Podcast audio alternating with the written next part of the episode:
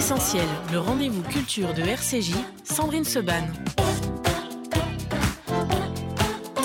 Et dans Essentiel aujourd'hui, j'ai donc le plaisir, euh, on va avoir le plaisir de parler de deux livres absolument remarquables et d'un album qui ne l'est pas moins. L'album, ce sera avec Emma Domas dans quelques instants et mes invités autour de la table. Agnès Michaud, bonjour. Bonjour. Agnès, pour la fabrication des chiens, dix ans après, l'aventure continue. Ça vient de paraître aux éditions Belfond et c'est l'année 1899. Catherine Le Goff, bonjour. Bonjour. Merci d'être avec nous. Catherine, votre livre s'intitule La robe, une odyssée. Ça vient de paraître aux éditions euh, Favre. Vous êtes dans la vraie vie, si j'ose dire, psychologue. Enfin, vous allez me dire, c'est la vraie vie, c'est d'être psy ou d'être écrivain. Euh, et en tout cas, c'est un très, très joli livre, euh, absolument remarquable sur l'histoire comme ça d'une robe et d'une très belle robe. On va en parler euh, avec vous. D'abord, euh, le magazine, depuis le, depuis début janvier, s'appelle Essentiel, cette émission.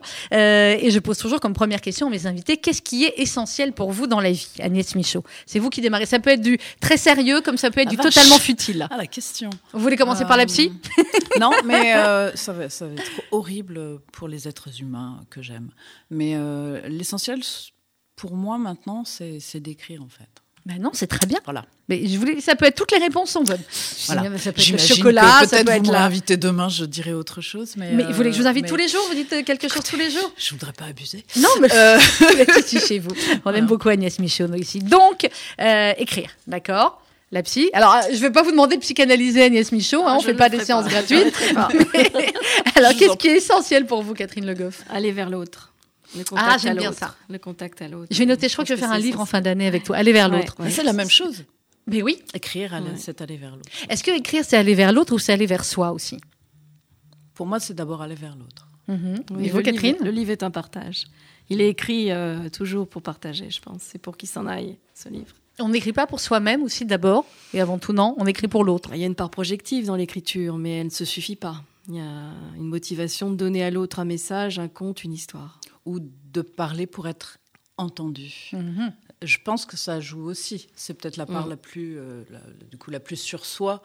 C'est, euh, de- oui, de, vou- de vouloir être avec les autres aussi. Hein, je pense qu'il y a tous les cas d'écrivains. Il y a peut-être des écrivains qui ont du mal à être les bienvenus dans le monde aussi. Mhm. Et ça leur permet euh, Oui, je pense. de s'adapter. Alors, euh, Agnès Michaud, la fabrication des chiens, euh, on va en parler, c'est le deuxième tome. Je vous disais, tiens, c'est bizarre parce qu'on suit votre actualité, on vous avait reçu pour un, euh, un livre passionnant qui était sur l'espionnage, si je ne me trompe, Oui. euh, autour de, Un de- dictionnaire de de, séries, un l'espionnage, dictionnaire oui, de avec le l'espionnage. bureau des légendes. Exactement. Euh, et euh, je me suis dit, tiens, c'est bizarre, j'ai loupé le premier épisode de, euh, de cette trilogie, la fabrication des chiens. enfermé chez vous. C'est pour ça C'est pour ça. voilà, oui, il Le premier sorti, livre était euh, sorti au mois de mars. C'est cela.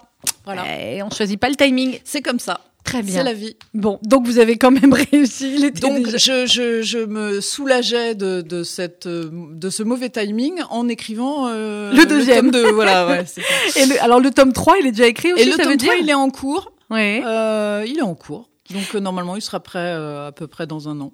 Bah, c'est c'est Bah, pas mal. Bah, euh, Comme on ça, sera si complètement sorti. Non, Ouais, dans un an, c'est fini. Rassurez-vous, bien sûr.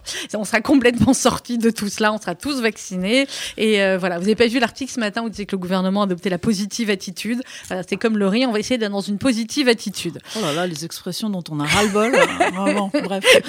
ouais, c'est pas. Je, je me retourne encore du coup vers la psy. Après, je vais me retourner vers la romancière. Est-ce que finalement, de quoi on a besoin aujourd'hui? Vous disiez d'aller vers l'autre. On a besoin de bonne lecture, ça c'est clair. Et c'est pour ça qu'on va en parler avec euh, vous deux. Mais de quoi on a besoin par-dessus tout Alors moi, je vais répondre, euh, et par les gens que je côtoie, par mon métier et par le livre, euh, les livres que je lis, je crois qu'on a besoin de rêve. Mhm. On a besoin d'évasion, on a besoin que les murs se poussent. hein. Euh, on a besoin que les gens euh, puissent s'évader et, euh, et voilà et puissent aller au-delà de leurs quatre murs. Et je pense que effectivement, des écritures qui vont prendre le lecteur et ne plus le lâcher, ce sont des livres qui voilà, ce sont des livres qui vont plaire Et c'est le cas de vos deux livres. Alors, euh, on va faire le pitch de chacune des deux, puis après on va rentrer un peu plus dans, le- dans les histoires. Euh, Agnès Michaud, comment vous est venue d'abord l'idée de ce Louis Domal qui, euh, alors j'ai pas lu le premier, mais je vais le lire. Mais donc ce qui est important de dire, c'est que vous pouvez lire le deuxième sans avoir lu le premier. Louis Domal qui donc était photographe, qui maintenant euh, est journaliste. On est à Paris en 1899. Ça commence euh, avec un, un, concours de bicyclette entre guillemets, puisque tout le monde se met à, à, à la bicyclette. Et alors il y a évidemment toute la partie euh, historique qui est derrière et notamment euh, beaucoup de euh, beaucoup de pages formidables sur l'affaire Dreyfus. Mais c'est Louis. Euh, D'où vous est venue l'idée de ce personnage éminemment sympathique, il faut bien le dire, et très en, prise finalement avec cette époque. Il est venu parce qu'il me fallait un, un maître pour un chien. parce qu'en fait, tout est parti de l'idée du chien. L'idée, en fait, est née de cette découverte, un peu pour moi, une demi-découverte, mais euh, de la sélection canine au 19e siècle. Mhm. hein. Euh, L'époque où on invente les chiens que vous pouvez acheter aujourd'hui. Je parle des chiens de race. Voilà. Donc c'est l'époque où on établit le standard et où donc on va réguler taille, poids, couleur, euh, les yeux, museau, rapport, bon, voilà tout ça. Euh, évidemment, euh, la sélection animale et des chiens en particulier naît aussi à l'époque où on envisage la sélection humaine comme un progrès. Donc pour moi, euh, tout un tout d'un coup, la fin du 19e siècle, qui est une époque que je connais bien, euh, et qui me passionne, euh, était presque une forme, c'est bizarre de dire comme ça, mais en fait, j'écris un livre qu'on peut qualifier d'historique, mais pour moi, c'est Oui. quasiment de l'anticipation. voilà. Euh, pourquoi? Parce qu'en fait, c'est une époque qu'on a oubliée. Oui. Euh, et pourtant, tout ce qui se joue à la fin du 19e siècle fait notre monde, mais bien vraiment d'aujourd'hui, euh, à des points fous. C'est-à-dire que plus on, on fouille, même en politique, euh, plus on est halluciné. Euh, parfois, j'avais l'impression d'entendre des discours Troisième République euh, au moment de l'élection de Macron. Et tout ça. Il y avait des choses comme ça qui étaient dans l'air et qui étaient les mêmes choses. Voilà. Donc, euh, donc l'idée, voilà, de Louis Domal, c'était de, de lui, de lui coller euh, un chien ou de coller euh, un, De coller un maître un chien. un chien. Euh, et dans le premier volume, il était apprenti journaliste au Figaro Ouais. et c'était l'occasion, c'était 1889, d'explorer la sélection canine. Dans le volume 2, évidemment, je file toujours l'idée du chien et de. En fait, l'idée, c'est ce que l'on fait aux chiens, on le fera aux hommes. Ouais. Et, c'est finalement de regarder l'histoire à hauteur de chien, puis de remonter vers les hommes en disant ouvrez les yeux, regardez ce qu'on fait aux animaux, vous allez voir un jour ce qui va vous arriver. Voilà. C'est ouais, c'est ce que vous Et dans ce deuxième volume, l'idée, c'est que le chien n'est plus le toutou euh, qu'on avait bien aménagé pour euh, la nouvelle bourgeoisie euh, urbaine, mais devient un, va devenir un outil de répression. Et donc, en 1899, euh, on envisage le chien policier, qui ne sera de fait euh, à l'œuvre qu'en 1907 en France. Euh, mais surtout, on envisage le chien de guerre outre-Rhin avec force. Hum, mais oui. Donc, ça sent pas bon. Ça sent pas bon. Voilà, bah, c'est ce qui se passe effectivement vers la. Enfin, on est à la fin hein, euh, du livre. Je dévoile rien, mais Et l'année 1899, Et l'année même, j'oublie les- 1899. L'essentiel, c'est l'année de création du berger allemand. Et c'est Voilà. l'année où on prépare euh, l'exposition universelle de 1900, Exactement. la Tour Eiffel, qui commence euh, à être là, que tout le monde n'aime pas, hein, c'est le moins qu'on puisse dire. Alors, c'est ça, c'est-à-dire qu'en 1889, donc, on crée la Tour Eiffel. Donc, dans le premier volume, tout le monde trouve ça horrible, notamment Huysmans, qui est un des personnages euh, du livre. Parce que dans le livre, il y a très peu de personnages de fiction, en fait. Et, quasiment que des personnages euh, ayant existé, comme on dit au cinéma. Euh, et en 1899, bonne idée pour l'exposition 1900, on fait ce que l'on fait aujourd'hui. C'est-à-dire qu'on change la couleur de la tour Eiffel, on Mais la oui. peint en ocre. Euh, et donc, Huysmans aura ce mot euh, formidable, c'est qu'après avoir ressemblé à du jus de veau, euh, elle ressemble à de la fiente de pigeon. Bon, voilà, voilà. Bon, on en a pour je sais pas combien de temps, encore quelques années pour cette couleur-là. Je vais saluer Emma Demas qui est en ligne avec nous. Emma, bonjour. Bonjour Sandrine. Merci beaucoup d'être avec nous. Euh, nous avons en studio euh, Catherine Le Goff qui parle d'un très beau livre qui s'appelle La Robe euh, aux éditions Favre et Agnès Michaud que vous devez connaître aussi bien évidemment euh, pour la fabrication des chiens chez Belfond. Euh, et vous Emma, on a le plaisir de vous accueillir pour parler de votre euh, nouvel album, votre dernier album, L'art euh, des naufrages. Alors je, je vais vous poser la même question qu'à mes deux invités au début de, de l'émission puisque cette émission s'appelle Essentiel et que bien évidemment on l'a renommée ainsi depuis début janvier pour qualifier ce qui nous à Est essentiel, euh, c'est-à-dire vous, euh, les écrivains, les chanteurs, les comédiens, euh, tout ce qui fait le, sel, le poivre et le miel de la vie. Donc première question à chacune de mes invités, Emma, qu'est-ce qui est essentiel pour vous dans la vie? C'est une très bonne question et je pense que c'est une question que tout le monde devrait se poser, surtout dans les moments de crise où on a besoin de se recentrer justement vers ce qui nous est essentiel. Moi, c'est vrai que ce qui m'est essentiel, c'est il y, y a deux choses, il y a deux pôles dans ma vie centrale, enfin centraux. il y a mes, il y a mes, ma famille, donc voilà, mes, mes enfants, mon compagnon, mes parents, ma famille très proche, dont je suis, enfin voilà, à laquelle je suis très très attachée. Et puis il y a mon ma quête, ma quête artistique et, et, et, cette vibration qui m'anime à chaque fois que, que je chante et que j'écris des chansons. Voilà, ça c'est c'est mes deux pôles essentiels. Alors, L'Art des naufrages, c'est votre nouvel album, euh, et Madomas, à la base, si je ne me trompe pas, c'était un spectacle euh, qui ensuite est devenu euh, un disque, euh, parce que c'est plus facile aujourd'hui de faire un disque, entre guillemets, ou parce que c'était l'évolution, en fait, du, spectacle, et que c'est en voulant créer un spectacle, ensuite vous êtes dit, ben tiens, il a été créé, je crois, d'abord à Avignon, vous avez dit, ben tiens, finalement, c'est un album qu'il faut faire. Oh oui, c'était une évolution très très naturelle euh, de ce projet. En fait, la genèse de ce projet, c'est qu'il y, y, a plusieurs années, je travaillais euh, avec une productrice qui s'appelait Danielle Molko chez, chez Abacaba. Mmh, Qu'on a bien connu. Voilà, et on avait le, le, le, projet de faire un album ensemble qui devait s'appeler Vivante. Et euh, bon, comme vous le savez, Daniel est décédé début 2017 et c'est vrai que évidemment plus rien n'avait de sens pour moi, surtout pas de faire un album euh, voilà, sans elle et, euh, et, cet album Vivante. Euh, et donc, je, je, venais d'écrire une chanson qui, qui s'appelait L'Art des naufrages et qui lui était adressée et qui parlait de, de cette formidable euh, instinct de, de, survie qui nous amène, qui nous habite euh, après avoir traversé des, des tempêtes et, et, et, qui nous permet de, de construire des nouveaux mondes. Je me suis dit, bah, c'est incroyable d'avoir écrit cette chanson à ce moment-là quand même. C'est une chanson d'anticipation pour moi finalement. Et elle a été le point de départ d'un nouveau projet que j'ai d'abord voulu euh, effectivement très très intime et très intimiste. Euh, et j'avais vraiment envie qu'elle rencontre d'abord un, un, public et qu'il se nourrisse de, de cette rencontre-là. Euh, dans un tout premier temps, ça a été une, une performance. On m'a programmé dans plusieurs euh, lieux euh, d'art contemporain et qui mmh. m'ont permis justement de créer cette, cette performance de concert pour une personne où on, on recevait le public euh, l'un après l'autre dans, dans, une cabine de plage, dans un, génial. une galerie. Euh, voilà, c'était très marrant. Et, et, puis pour le coup, là, on était total précurseur sur le Covid-19. Ah bah oui, alors là, vous étiez grave en avance. Agnès parlait d'anticipation tout à l'heure. Voilà. Oui j'ai entendu effectivement, là, nous aussi on y était finalement. Et, euh, et, donc cette performance euh, de concert pour une personne s'est transformée en, en spectacle transdisciplinaire. J'ai embarqué dans l'aventure euh, Muriel Magellan, qui est, qui est euh, auteur, euh, scénariste et qui a écrit euh, tout un récit autour de mes chansons.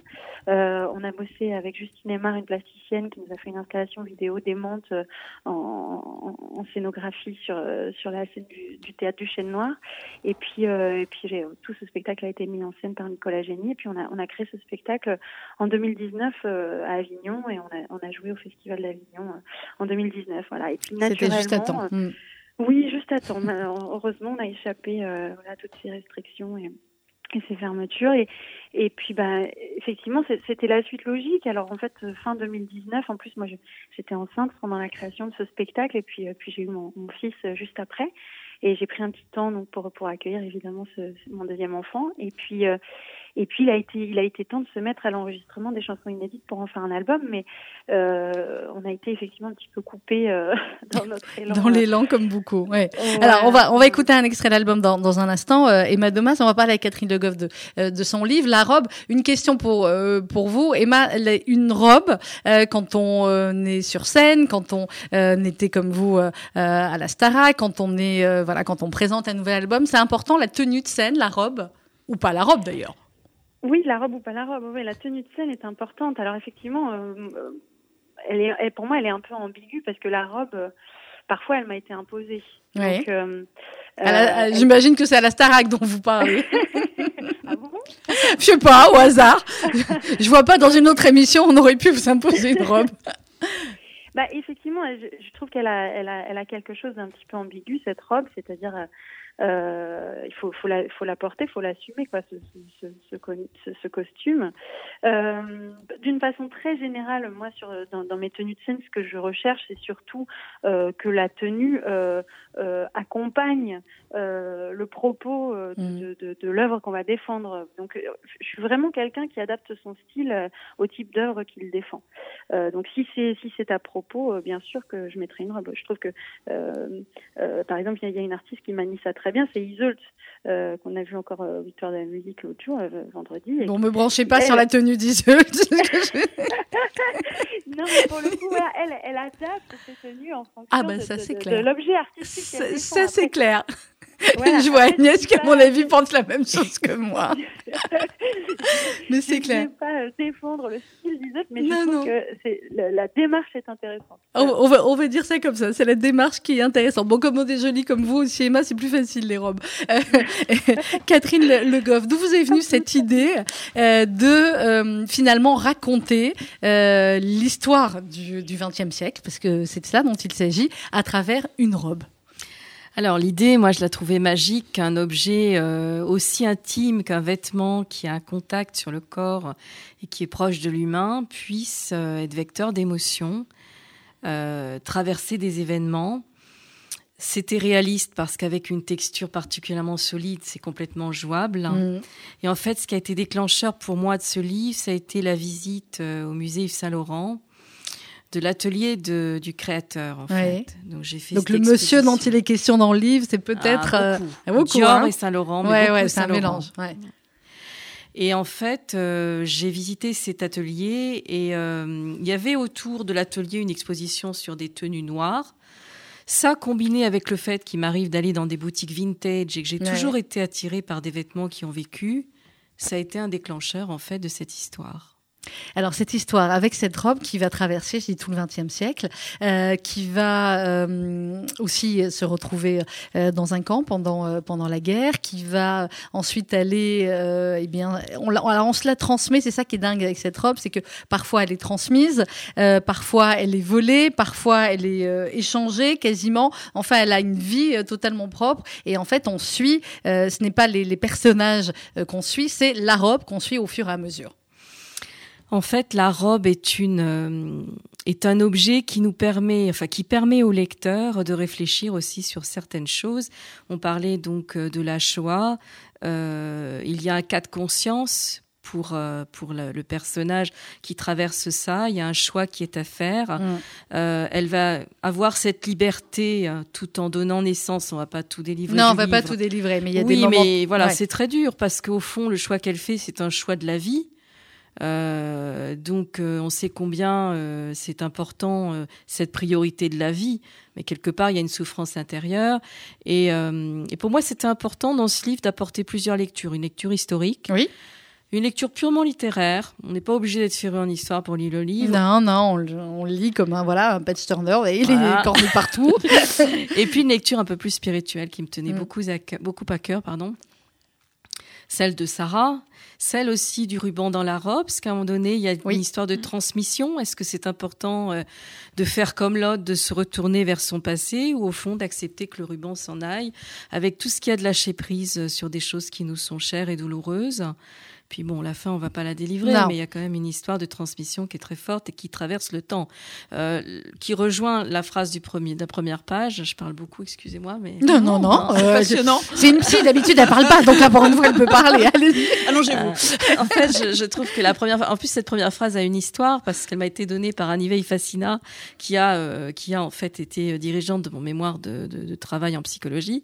Et c'est une phrase du Zohar qui n'a Mm. pas de passé, n'a pas d'avenir. Et c'est une phrase qui a existé beaucoup, parfois dans ma vie, qui est revenue ponctuer ma vie. Ça me semblait intéressant de travailler autour de ça. Et travailler autour du passé. Ouais. Euh, Agnès Michaud, vous qui, enfin, qui avez une, une vie médiatique, on va dire, depuis Oui. longtemps, enfin, en tout cas depuis plusieurs années, la tenue aussi, c'est quelque chose d'important quand on était euh, comme vous à la télé ou quand on va descendre ses écrivains ou, euh, ou pas. Euh, oui, c'est important. Le... Bah, c'est un peu comme Emma Domas, quand on est obligé de mettre des vêtements qui sont pas à soi Bon, vous parlez quand vous Euh, étiez à la télé et qu'on est maquillé, blablabla, euh, il faut déjà se réapproprier le personnage qui vient de naître, Ouais. et qui n'est pas forcément pas nous. soi. Ouais. Euh, c'est vachement difficile. Moi, Ouais. j'ai toujours trouvé ça très difficile. Ce qui fait que des fois, je trichais, je mettais des vêtements à moi, ce que détestaient les, les, Les stylistes, habilleuses. Oui, n'aimais pas.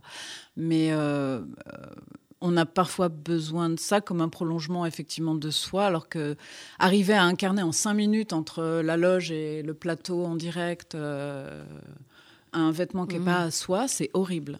Enfin, je ne veux pas me plaindre. non Oui, plus, oui, non, mais, non, vie, mais, hein, on, mais on comprend. mais c'est vraiment quelque chose. Donc, je, je, enfin voilà, le sujet euh, du livre de Catherine me, me parle beaucoup parce que, euh, évidemment, que les vêtements, les objets aussi. euh, j'ai un rapport au passé un, petit peu euh, compulsif.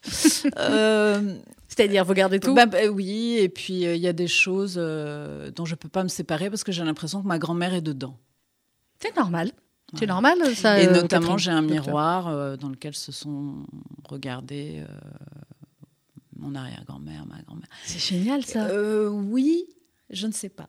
Ah si, moi, je trouve ça Hein, génial. c'est bon, ben voilà. Donc, euh, mais, mais bon, c'est un peu magique tout ça. Mais, euh, mais pour moi, oui, c'est très important. Euh, les assiettes dans lesquelles je mange. J'ai des vêtements du 19e siècle que je mets. on va aller faire un tour. machins. On va aller faire un Non, tour chez Agnès voilà. Euh, mais, mais effectivement, et puis pour, pour revenir sur la citation du, du Zohar, celui qui oublie son passé ne construira pas bien l'avenir. Mm. Et il est condamné à le revivre. je pense. Toutes ces citations là-dessus. Emma Domas sur ce que disait Agnès Michaud, effectivement, sur euh, parfois quand on est euh, quand on est une autre. Euh, je vais pas vous faire le coup de tous mes confrères qui euh, on dit que l'album était sublime, ça c'est vrai, euh, mais qui sont partis en mode quasiment l'album de la maturité. Alors vous avez quoi, une trentaine d'années Je vais pas vous faire ça, mais c'est vrai que ça, vous avez mis du temps avant de sortir cet album. Est-ce que ça veut dire que, comme on le disait il y a quelques minutes à, à la Starac, c'était pas vraiment vous et qu'aujourd'hui c'est bah, c'est vous, c'est euh, la vraie Emma Doma, celle qui c'est un album qui vous ressemble le plus? Oh bah oui, parce que c'est vrai que c'est tout un cheminement en fait. C'est je- c'est vrai qu'on la Starac est très présente dans, dans ma vie et dans mon parcours parce que euh, ça a marqué énormément de gens et euh, c'était très populaire, très médiatique. Et puis moi, ça, ça a bouleversé ma vie. Mais bon, j'avais 19 ans, j'en ai 37 aujourd'hui. Oui, ça fait un moment quand même. et euh, et et il y a eu effectivement tout un cheminement. Disons qu'il y a les, les, les dix premières années de ma carrière euh, ont été euh, vécues dans un environnement, on va dire, euh, euh, ben voilà, de médias, de télé, de maisons de disques, de majors, enfin voilà, dans, la grande industrie de, de, de la musique, euh, dans laquelle j'ai euh, j'ai navigué et j'ai appris beaucoup de choses. J'ai emmagasiné beaucoup d'expériences. Ça a été euh, très très constructif et instructif pour moi.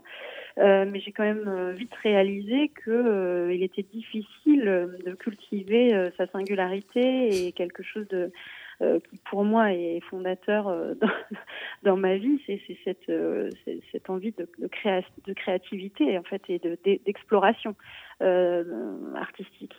Et c'est vrai que moi j'ai voilà, j'ai sorti un premier album qui a très très bien marché quand j'avais 19 ans, donc dans l'univers pop rock. Euh, deuxième album était aussi très rock. Et puis quand quand j'ai quand j'ai évolué de- et que j'ai voulu chercher d'autres choses, d'autres sonorités, ben là, je me suis rendu compte que c'était très difficile de Mhm. le faire euh, accepter par, l'étiquette. par mon entourage, voilà, et d'enlever des étiquettes. Déjà que l'étiquette Starac a été très très difficile à, à décoller au départ.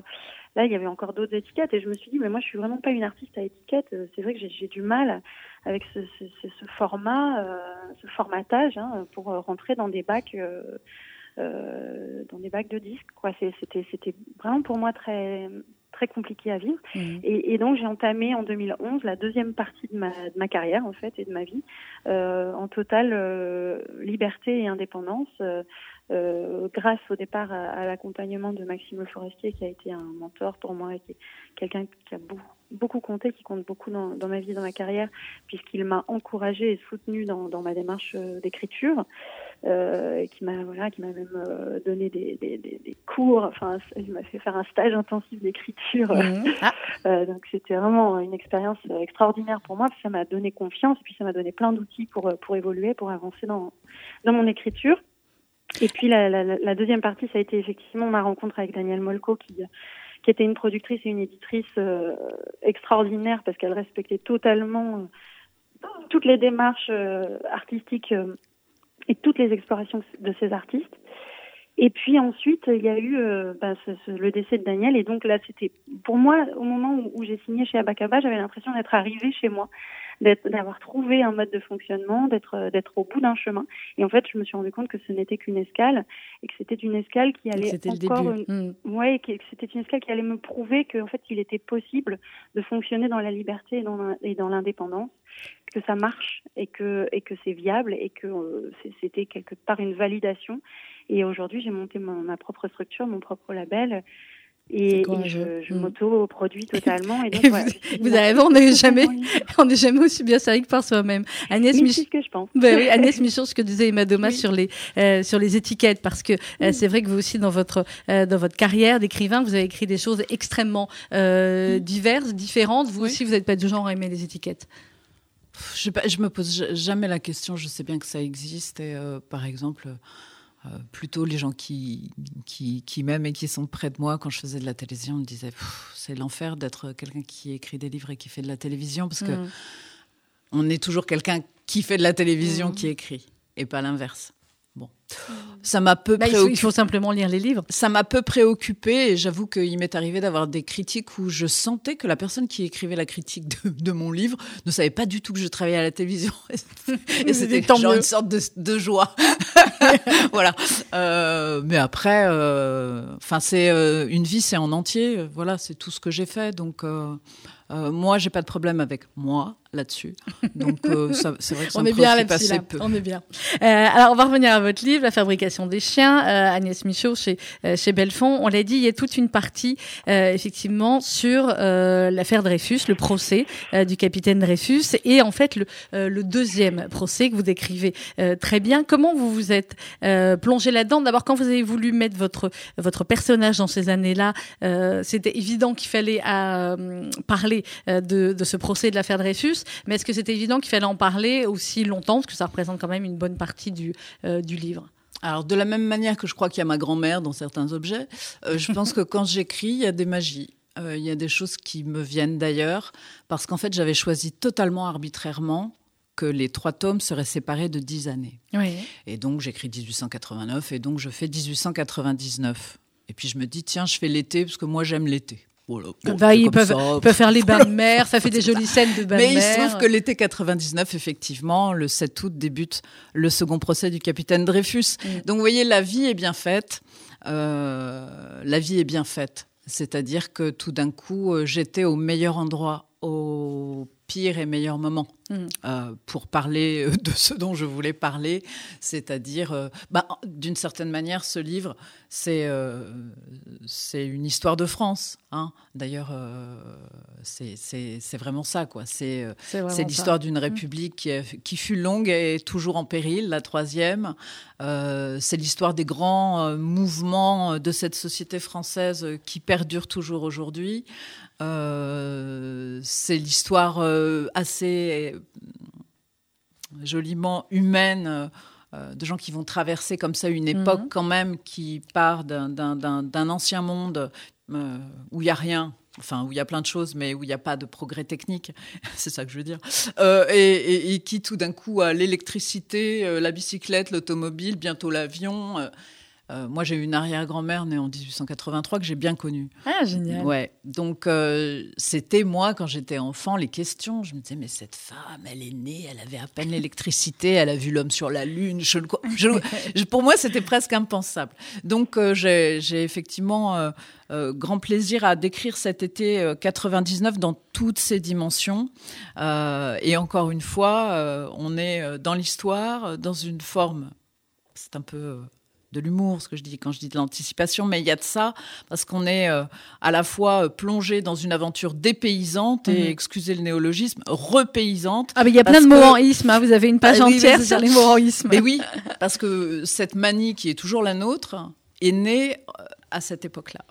Cette manie de euh, changer la langue, vous voulez dire des Non, cette manie de faire des mots savants, un peu conceptuels en isme, euh, chose dont se moque euh, mon, mon héros. Oui, pendant toute une page. Ouais, ouais. Qui est un type qui est toujours au poste d'observation dans le premier volume, journaliste, ben, c'est le bon poste d'observation d'une société. Mm. Et là, c'est presque là, il va être, oui, il va être aussi plus intime.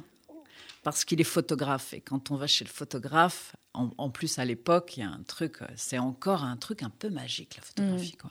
Et Et, on raconte- fait aussi des portraits post-mortem. Voilà. Et il raconte Voilà. effectivement le, petite importance. Ouais, le, le, le, le début du procès, le lundi 7 août, l'ouverture du procès, euh, Dreyfus qui arrive, euh, qui a passé donc cinq ans euh, à- en éloignement à l'île du Diable, et, et, il y a cette phrase, l'homme était devenu une abstraction. Finalement, on parlait tellement, tellement de lui, on l'avait pas vu pendant des années, puis finalement, il arrive comme ça, il est dans la salle d'audience, et là, c'est pas que ça commence, c'est que ça recommence, et que effectivement, voilà, il va suivre ce procès euh, au fur Et et, à on lui mesure. rebalance le chef d'accusation comme en 94, Ah, bah ça. la même. Il y a une tension euh, très difficile en fait à, à rendre, euh, euh, à rendre de ces gens qui surveillent la petite porte par laquelle il va entrer et où on attend, euh, on attend cette abstraction euh, qui va se réincarner. Euh, sous les yeux des gens qui sont présents et qui se sont battus pour être présents. Mhm. hein. Parce que la ville de Rennes a vécu une sorte de transformation pendant cet Oui, été-là. pour, euh, C'est un peu. euh, Oui, il faut rappeler que le, ouais. enfin, le deuxième procès a lieu euh, à Rennes pour de multiples raisons. Parce que c'est de, de, de Quiberon où il est arrivé, c'était plus près. Puis aussi parce que maintenir l'ordre à Rennes, on pensait que ce serait plus simple qu'à Paris. qu'à Paris. ouais. Où euh, les ligues euh, antisémitiques, c'est comme ça qu'elles s'appelaient à l'époque. Euh, bon, les, mouvements euh, de l'action française, les ligues antisémitiques, et ça a été très agités. Ouais, c'est Voilà. le moins qu'on- c'est le moins qu'on puisse dire. On va en continuer à en parler. Euh, après, alors Catherine Le Goff, vous dans la robe, on l'a dit au début de, euh, de l'entretien, il y a toute cette histoire du XXe siècle euh, au filigrane. Comment finalement vous avez euh, vous avez travaillé, vous avez voulu, euh, puisqu'on parle, on l'a on l'a dit de plein de, de plein de sujets à travers plein de personnages euh, également, et toujours cette robe du début à la fin. Comment vous avez travaillé euh, chaque époque finalement pour que euh, ça passe comme ça d'une époque à une autre de manière très jolie et à la fois très fluide? Mais il y avait en fait une, une volonté d'emmener euh, euh, le lecteur dans des événements clés de notre siècle dernier. Et j'avais en tête de faire un livre qui passait euh, par la Première Guerre mondiale, par la Seconde, euh, et parler de la Shoah était non négociable pour moi. Euh, la ségrégation raciale aux Oui. États-Unis m'intéressait beaucoup, la phase de la guerre froide également. Elle rencontre plein de gens sympas à un moment donné. oh, C'est pas, je fais, enfin, je livre pas un grand scoop, mais hop, elle va se retrouver à parler, un des héroïnes avec, oh, c'est Rosa Parks. Oh, c'est, euh, voilà. voilà. ouais. Alors, vous me demandez comment j'ai travaillé. Je vais, Mm. voilà, j'ai travaillé en, en, en potassant beaucoup des, des livres historiques, en parlant beaucoup avec mon époux, qui est très, euh, très féru d'histoire. Euh, je me suis attachée à ce que tout soit réaliste, en fait. Oui. Voilà, ça m'apportait beaucoup. Après, je ne suis pas une historienne. euh, C'est avant tout un livre, euh, un livre, enfin une, une œuvre littéraire. Mais c'est vrai qu'il y a eu pas mal de, de travail d'histoire et de travail aussi d'écoute, hein, notamment euh, sur le World Trade Center, où j'ai à peu près eu 350 heures d'écoute, voilà, Ouais. de témoignages, de gens qui l'ont vécu. Vous êtes de- beaucoup nourri, en fait, de tout. Oui, je me suis beaucoup nourrie et puis euh, et puis voilà, donc ça donne euh, ce livre. On va écouter tout de suite euh, Emma Domas. Emma, donc, avec euh, l'extrait de, euh, de cet album. Vous voulez bien nous dire quelques mots sur l'extrait qu'on va écouter sur Les jeunes filles en fleurs, Emma? Oui, bien sûr, mais Les Jeunes filles en fleurs, premier, premier single de cet album, qui nous semblait effectivement un premier single un peu évident parce que c'est peut-être la, chanson qui, qui, représente le mieux ce que j'ai voulu faire dans ce disque, c'est-à-dire en apparence une, chanson légère, une mélodie qui se, qui se sifflote, qui se chantonne, et puis euh, finalement un texte. euh, un texte un peu plus euh, un peu plus dense, un petit peu plus profond, qui, qui parle là effectivement de de, de, de- bah, moi je préfère qu'on en parle après si ça vous dérange pas. Ça me dérange pas du tout. à parler des choses. si, voilà, si, euh, Ça me dérange on- pas on du peut pas tout. les partager euh, ensemble. et si on Eh ben alors on va on va les On partager exactement. Écoutez votre chanson euh, Les jeunes filles en fleurs extrait du nouvel album d'Emma Domas et on continue à en parler avec bien. Emma Domas, avec Catherine Le Goff et avec Agnès Michaud. À tout de suite.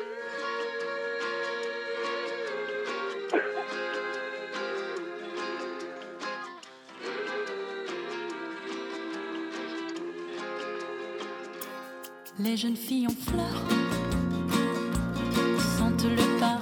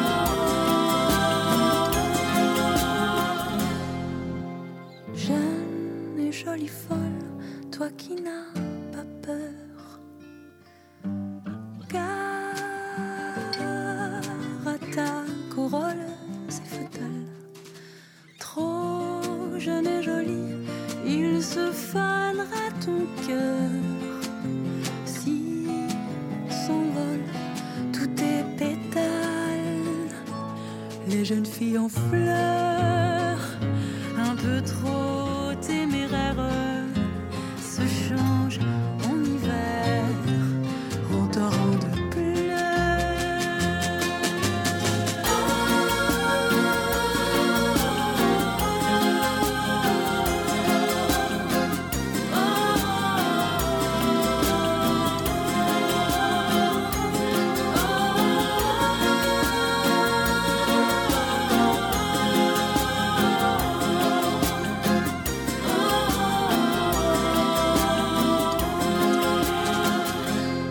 Extrait du très bel album d'Emma Domas qui était avec nous ce matin, Les jeunes filles en fleurs, toujours avec nous en studio, Agnès Michaud, avec qui on parle de la fabrication des chiens dix ans après l'aventure continue chez Belfond et Catherine Le Goff, la robe parue chez Favre. Maintenant qu'on l'a tout écouté, Emma, et qu'on l'a Oui, tout trouvé magnifique, euh, je veux bien que vous nous parliez de l'histoire de cette chanson. Et comme vous le disiez, et c'est, le point commun aussi entre, euh, entre vous trois, peut y avoir un aspect un peu euh, léger dans les paroles, mais en fait, si on écoute bien, euh, c'est loin d'être un aspect léger et dans les deux livres de mes invités et dans votre texte, euh, Emma? Hmm. Oui, tout à fait. Ben, cette chanson, elle parle de ce moment très particulier euh, que, peut-être on a toutes vécu, euh, chacune, à sa façon, mais euh, ce moment où adolescente, en fait, de, petite fille, on devient une adolescente, on n'est pas encore une adulte et on commence à découvrir euh, effectivement les effets de notre de notre sensualité, de notre image, de ce qu'on renvoie euh, au monde, de, de ce désir d'attirer, de ce désir de plaire, de ce désir de séduire euh, et de cette quête un peu de, de reconnaissance. Et, euh, et c'est vrai que c'est un moment euh, extraordinairement puissant dans la vie d'une femme. Enfin, en tout cas, moi, je, je l'ai vécu comme ça, parce qu'on découvre tout un tas, c'est très sensitif, on découvre tout un tas de sensations. On se sent aussi très puissant dans ces moments-là quand, quand on arrive, voilà, à, à- à renvoyer une image positive au monde. Et puis en même temps, c'est un, un moment très fragilisant parce qu'on est très dépendant du regard de l'autre. Euh, et je pense que c'est un moment charnière dans la vie du- de- d'un être parce que euh, parce que parce que ça peut avoir des répercussions toute sa vie quoi. Et, euh, et c'est vrai que bon voilà il y a une, petite une petite alarme quand même dans cette chanson. Euh, euh, gare aux arracheurs de pétales parce qu'on sait jamais enfin voilà on sait jamais sur euh, sur qui on tombe et sur quelles intentions euh, euh, quelles intentions sont activées derrière euh, derrière ces jeux euh, de, de de la séduction et de l'amour quand on quand on est si jeune et qu'on a on est assez peu euh, en capacité de, de se défendre. Et c'est un des sujets dont on, dont on parle aussi beaucoup en ce moment. Agnès Michaud, dans votre livre sur la place des femmes, à ce moment-là, en 1899, c'est peu de dire que c'était une place particulière. Il y a effectivement, alors euh, il y a les femmes, si reporteresses, euh, comme vous dites, qui viennent à un moment donné, et euh, on peut pas dire que ils sont bien accueillis, c'est le peu de le dire. Alors on a du garçon manqué, du frondeuse, qu'elles aillent donc raccommoder les chaussettes de leur mari. Au lieu de flirter avec les juifs, elles feraient bien de retourner à leur fourneau et à leur couture. C'est charmant. Oui, c'est des phrases exactes. hein. Oui, oui, bah, Ce sont des, choses que j'ai trouvées dans les journaux. Euh, dans les journaux De l'époque. ou d'extrême droite de l'époque. Ah, voilà. Euh, oui, non, mais c'est oh, la place des femmes, c'était tout azimut. hein, ça ne concerne pas qu'une euh, qu'un côté de la politique. Euh, oui, du chien, en fait, euh, la femme est venue à découler. Comment dire? Euh, bah, Dans les deux sens. D'une part, euh, c'était l'occasion aussi euh, de faire euh, une histoire de, de, de la femme Mhm. et du féminisme qui naît à cette époque.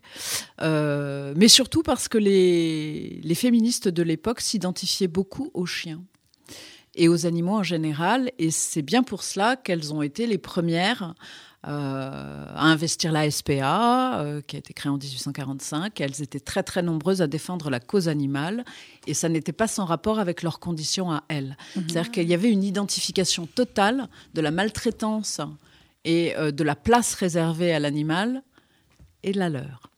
Euh, et euh, dans, le roman, Dans on le croise roman. des grandes, grandes figures euh, du féminisme, Oui. Marguerite Durand, euh, la journaliste Séverine, toutes ces dames travaillant à la Fronde, un journal féministe créé euh, entièrement féminin, rédaction entièrement féminine, créée par Marguerite Durand. Euh, et la question des femmes, oui, est une question parce que mon personnage, mon Louis, qui est un homme charmant, Il est charmant, on l'aime beaucoup. Il est, il est charmant parce qu'il a, il a des naïvetés, il est un peu mélancolique, un peu comme moi. Euh, mais il est aussi très joyeux et impertinent. Et lui, il voit jamais le mal, un peu comme moi. Euh, pour moi, la méchanceté est toujours la deuxième option. Donc, des fois, je me fais bêtement avoir. Mais voilà. Et, et donc, il, il observe aussi ce monde des femmes.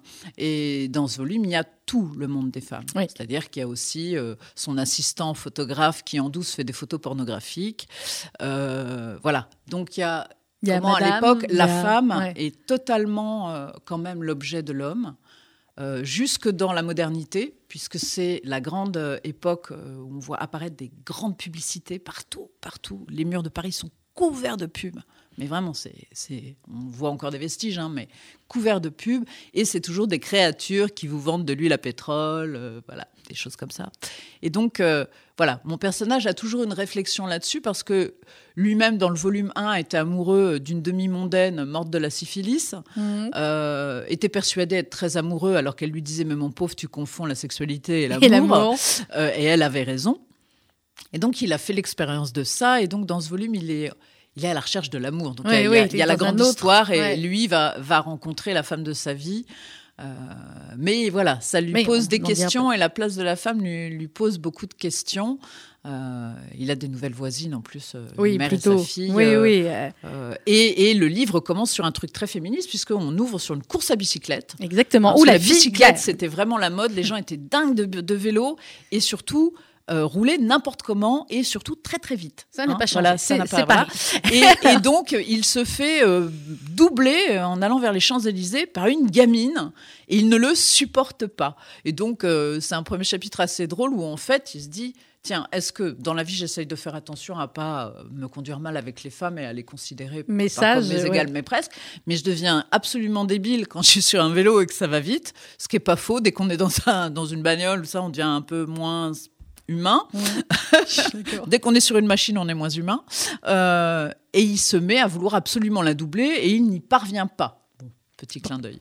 Il, Voilà. il va même se casser la figure, mais ça, c'est les premières pages du Ouais. livre. Euh, Catherine Le, Le Goff dans La robe chez Favre, ça commence aussi euh, avec cette femme, avec Jeanne, et on est en 1900 quand tout euh, démarre, effectivement. Et là aussi, sur la place de la femme, parce que Jeanne, on peut pas dire qu'elle a une vie extrêmement facile, hein, en tout cas au début. Elle va être placée chez les Darmentières, où elle va commencer à faire la cuisine, parce qu'elle cuisine super bien, et ça va être comme ça qu'elle va rencontrer la robe, qui après va être notre personnage principal. Mais là aussi, finalement, euh, c'est une, une place de la femme qui était quand même un petit peu particulière, c'est le moins qu'on puisse dire, et qui va évoluer tout au long euh, du, du livre et des années.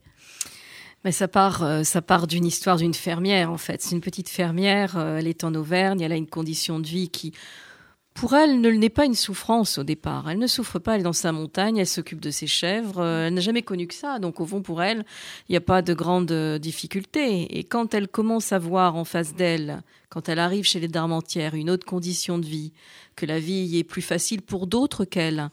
euh, ça va lui donner en fait une espèce de niaque, excusez-moi l'expression, c'est ça. voilà, et elle va avoir envie en fait de se sortir de sa condition. Et bien évidemment, il va y avoir des faciliteurs, le donc Nazan, Monsieur Darmentière, qui vont lui permettre d'accéder à son rêve, devenir une couturière. Et c'est là que tout va démarrer, puisqu'ensuite, elle va, on ne sait pas comment, avoir euh, cette robe. Et pourquoi vous avez pas mis Alors, il y a une photo en couverture, évidemment, je la montre, mais c'est pas, on la voit pas vraiment cette robe. Elle doit rester absolument dans le dans le fantasme, dans l'imaginaire de chacune ou chacun d'entre nous qui va lire votre livre.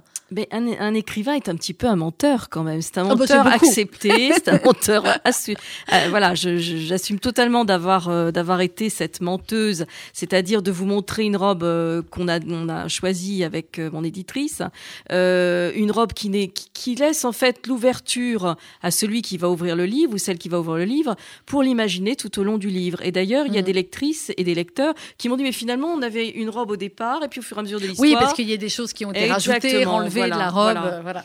La montrer, c'est la limiter. Moi, je trouve Mm. que c'est tellement plus agréable de laisser la place au rêve.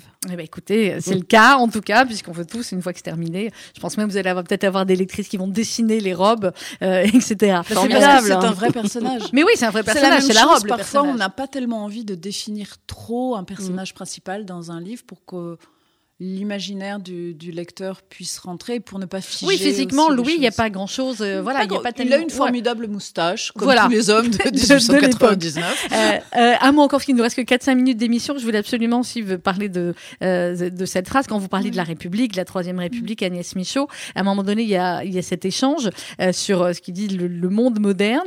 Euh, et vous dites quoi la République Enfin, vous dites- un de vos personnages dit quoi la République Qui y croit Qui a foi en elle?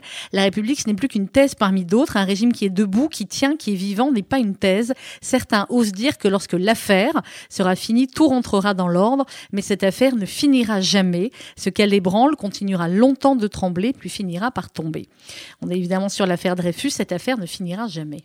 Oui, ça c'est dans le livre, c'est un personnage qui a existé. C'est Maurice Paléologue qui Mm. dit ça dans mon livre. Euh, Maurice Paléologue, qui était le représentant du Quai d'Orsay au procès Dreyfus et qui donc a montré le fameux dossier secret. Bon, bref, Euh, ne rentrons pas dans les. dans Oui, il nous reste trois minutes, on spécialistes. pourra pas refaire. Euh, oui, c'est la question. Moi, ça m'a moi-même fasciné en le faisant de voir à quel point, effectivement, la République devait être quelque chose de vivant et non pas une thèse pour pouvoir tenir le coup. Parce que cette année-là, comme c'est arrivé en 34, comme c'est arrivé tout le temps jusqu'à Oui. jusqu'à la guerre, en fait, euh, elle a été plus qu'en danger. hein. Il y a eu un coup d'État raté au début de l'année. Euh, c'est l'été du Fort Chabrol.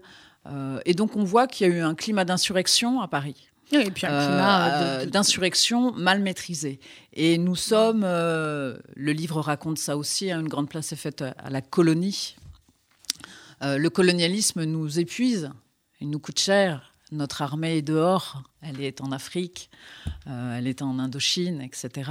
Et donc, euh, ben, il y, a des- il y a des mouvements euh, extrémistes qui comptent bien en profiter. et qui compte s'en emparer. Euh, Emma Domas, merci beaucoup d'avoir été avec nous. On va se quitter avec quelques Merci notes de euh, votre album L'Art des naufrages. Euh, ben, on n'a qu'une envie, c'est de voir, maintenant qu'on a l'album, c'est de voir le spectacle. Euh, euh, effectivement, mais oui, on espère. Ça va, c'est, euh, on gère. Normalement, il y a... normalement, il y a une première date euh, le 7 avril. On n'y croit pas trop quand on dit ça, mais. Vous savez quoi, après tout C'est bon, dur, euh, c'est ce qui est le plus dur, on est d'accord, c'est de oui, pas savoir. C'est difficile. Bon. Mais ça sera de toute façon reporté. Je pense qu'effectivement, on pourra euh, voguer vers, euh, vers de nouvelles aventures à partir de, de septembre 2021. quoi, Je crois aussi, c'est ce qu'il faut se dire. Et puis voilà, on appréciera qu'encore plus les, le fait. de, de sortir, d'aller au théâtre, d'aller au spectacle. Et en attendant, il y a la musique, il y a les albums et il y a les livres. Merci beaucoup, Ah oui. Emma Domas, d'avoir été avec nous. Merci à vous. Et on recommande donc votre très très bel album, L'Art euh, des naufrages. Merci beaucoup, Catherine euh, Le Goff. La robe, c'est aux éditions euh, Favre. C'est à lire absolument. Je suis sûre que vous allez lire aussi. Agnès Michaud, La fabrication des chiens. Dix ans après, l'aventure continue. C'est chez Belfond. Et alors, le numéro 3, il sort quand? Ben, L'année prochaine, à la, à la même époque. On change pas une époque qui gagne. Ben ouais, c'est ça. Voilà. Vous avez déjà d'autres livres en préparation, euh, Catherine? Oui, oui, je suis sur le troisième. ah, vous- oui, c'est le premier, c'était La fille à ma place. Le troisième, il va parler de quoi? D'un jean, pourquoi? Ah, mystère, mystère. Mystère. Bon, alors vous reviendrez vous aussi Avec grand plaisir. Merci à RCJ. Merci euh, à toutes les deux. Merci à Emma Domas. On écoute quelques notes de l'art des naufrages avant de se quitter. Dans quelques instants, vous allez retrouver RCJ Midi avec Rudy Saada. Demain, on continuera avec les psys, Jadine Cohen-Solal et Olivier Nakache, Eric Toledano pour la série. C'est peu de dire que c'est un phénomène. Je crois qu'ils en sont à 17 millions de vues. Je pense que Arte n'aura jamais fait autant. On est d'accord, hein, Agnès, vous connaissez aussi un peu la télé. Je pense qu'à mon avis, c'est sur toute l'histoire d'Arte ouais, ça, c'est beaucoup. pas fait un score pareil. On en parlera demain avec Olivier Nakache et Judine Cohen-Solal. Bonne journée à tous.